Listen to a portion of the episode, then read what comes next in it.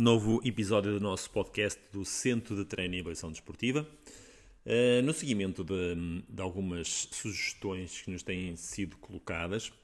vamos tentar agora dar alguma, alguma dinâmica aos nossos podcasts e tentar pôr os temas que nos têm chegado em dia. Assim, uh, e apesar de já termos falado do assunto no, no ano passado, Vamos falar um pouquinho mais então sobre o treino na pré-época. Por onde começar, que tipo de treino, se devemos fazer algum reforço muscular, se dedicarmos mais à bicicleta, isto direcionado mais para o ciclismo e claro que depois pode-se fazer a respectiva ponte para modalidades como o triatlo ou o atletismo de, de resistência de endurance. Assim, o treino de, de pré-época deve iniciar-se um, por uma adaptação progressiva à, à modalidade específica em questão, dependendo do tempo que tivemos parados, essa adaptação ou esse retorno ao treino deve ser tanto ou mais eh, moroso, digamos assim, ou, ou, ou menos, menos, men, menos intenso, digamos assim, dessa forma. Ou seja, uh, podemos começar com 3, 4 treinos por semana já com a bicicleta e progressivamente ir aumentando 15 em 15 dias, introduzindo mais um treino e a pouco e pouco irmos colocando alguma intensidade. A necessidade de realizarmos um, essa adaptação um, ou essa progressão tem a ver com um período em que tivemos um, sem treinar ou, ou, com uma paragem abrupta na, na, na, modalidade e necessitamos outra vez de ativar as estruturas e de as estimular progressivamente e não bruscamente para uh, preparar para uma época uh, que será grande, um, um quadro com, competitivo de, de, de, alto ou de baixo nível, isso não, não interessa, mas normalmente as provas estendem-se ao longo de um ano praticamente e preparamos o, o, organismo progressivamente para cargas mais intensas. Um, não vamos começar logo com, com intensidades mais fortes, com séries, etc necessitamos sempre de adaptar o organismo. Basta, basta a gente olhar para uma pessoa que está a começar a treinar do zero, que nunca treinou na,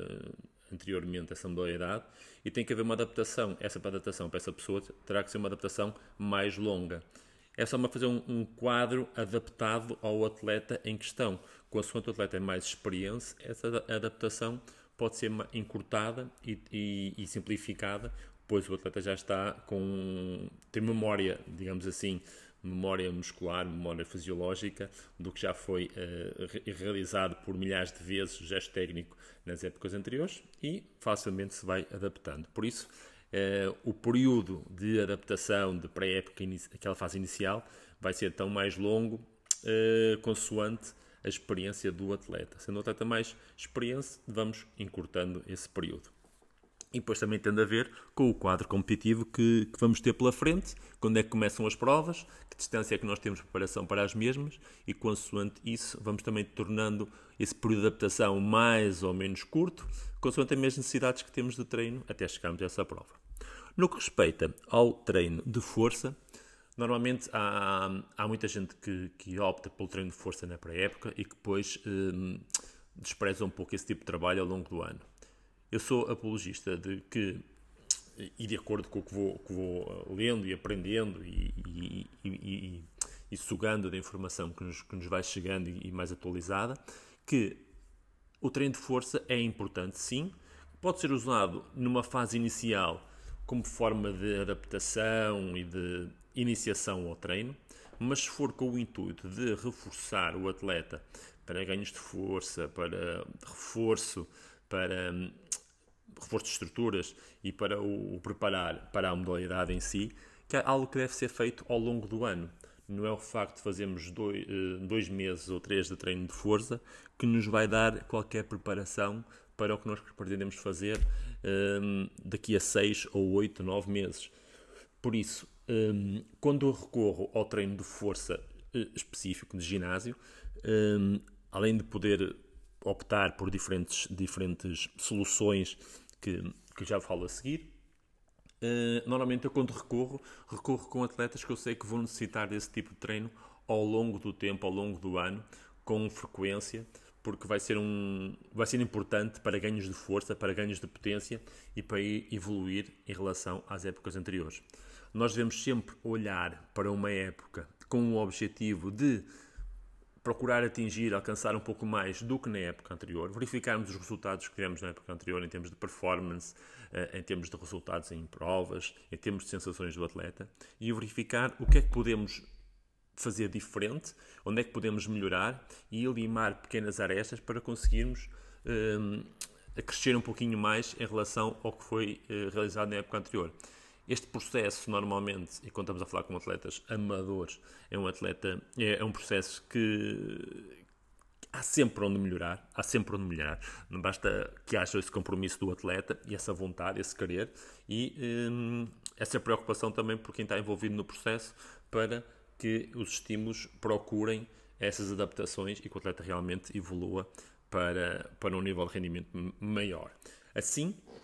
o treino de ginásio é sempre importante na medida em que vai ser utilizado ao longo da época. Se porventura é um atleta que não vai realizar o, o, o treino ao longo todo, do todo o ano, eu normalmente nem uh, opto por esse tipo de trabalho e procuro que o atleta faça um trabalho de força na própria bicicleta que é perfeitamente execuível. Quero só ressalvar que trabalho de força na bicicleta nunca, mas nunca é sinónimo de recorrer a cadências baixas. Tudo que é cadências abaixo de 80 RPM até é contraproducente para a evolução no ciclismo. São, são tipo de recursos que eram uh, utilizados antigamente e que desde há 6, 7 anos para cá que já estou totalmente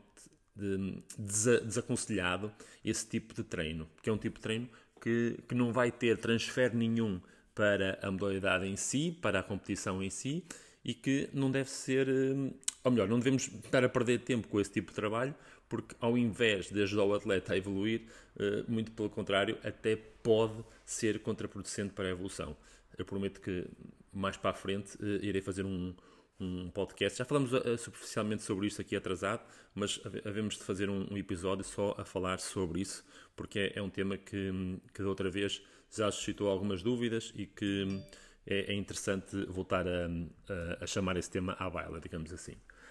Quando se recorre ao trabalho de ginásio, o trabalho de ginásio, e, é algo que, que tem vindo a, a ser questionado por, por quem vai seguindo,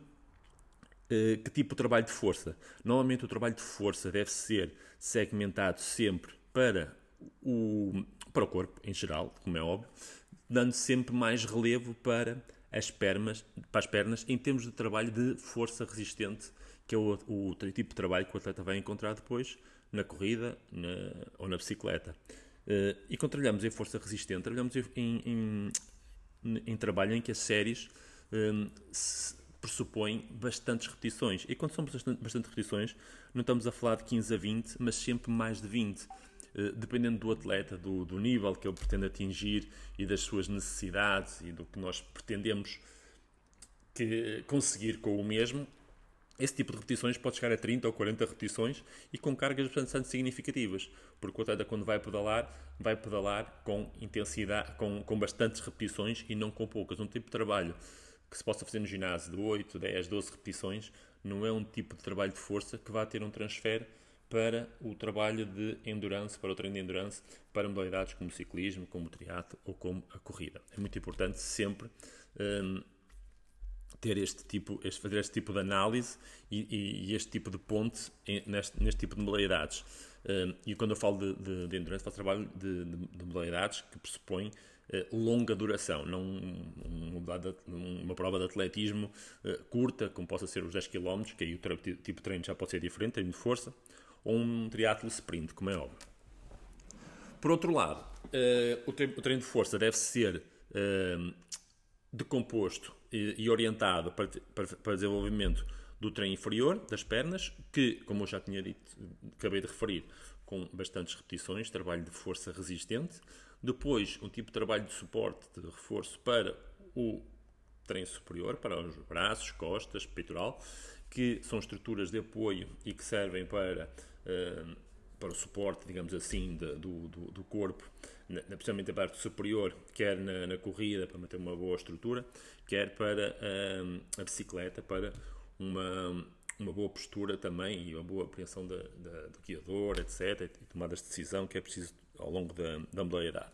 E o trabalho de reforço do core, porque é a base a partir do qual toda a força é executada. Se formos ver, quer no ciclismo, quer na corrida, a grande, a, a grande base de apoio por onde é executada a força quando vamos correr, quando vamos pedalar, é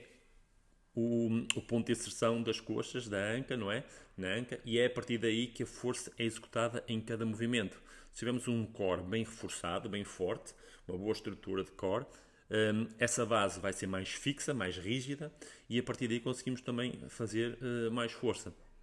Eu tive aqui uns anos atrás um atleta que era um atleta com uma força abdominal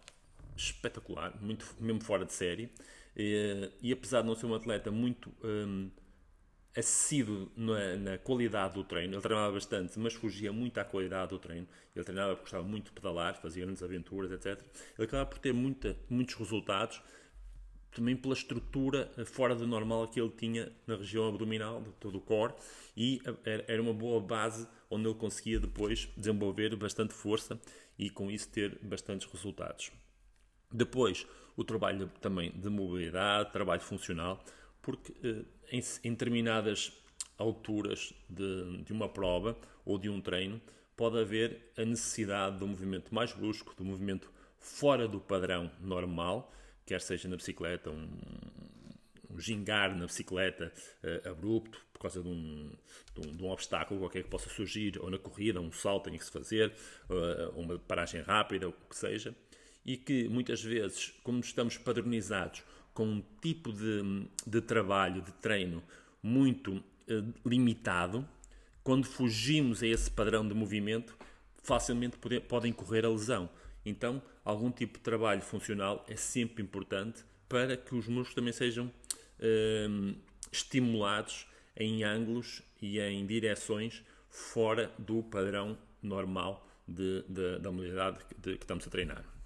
E depois também, como é óbvio, o trabalho de flexibilidade porque uma boa flexibilidade será importante para otimizar o, o gesto técnico de, do desporto, da, da, própria modalidade que o atleta pratica, quer no ciclismo, quer na corrida,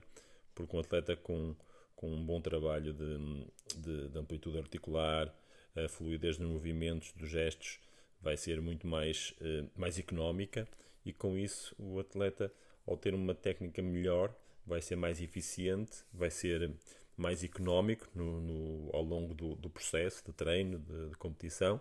e com isso vai ter ganhos significativos depois, uh, quer na evolução, quer nas prestações em, em provas. Uh, e pronto, acho que já fizemos aqui um apanhado sobre os principais pontos a ter em conta na, na preparação da, da, da pré-época, na transição entre épocas. Uh, Encontramos-nos em novo podcast muito em breve. Bons treinos.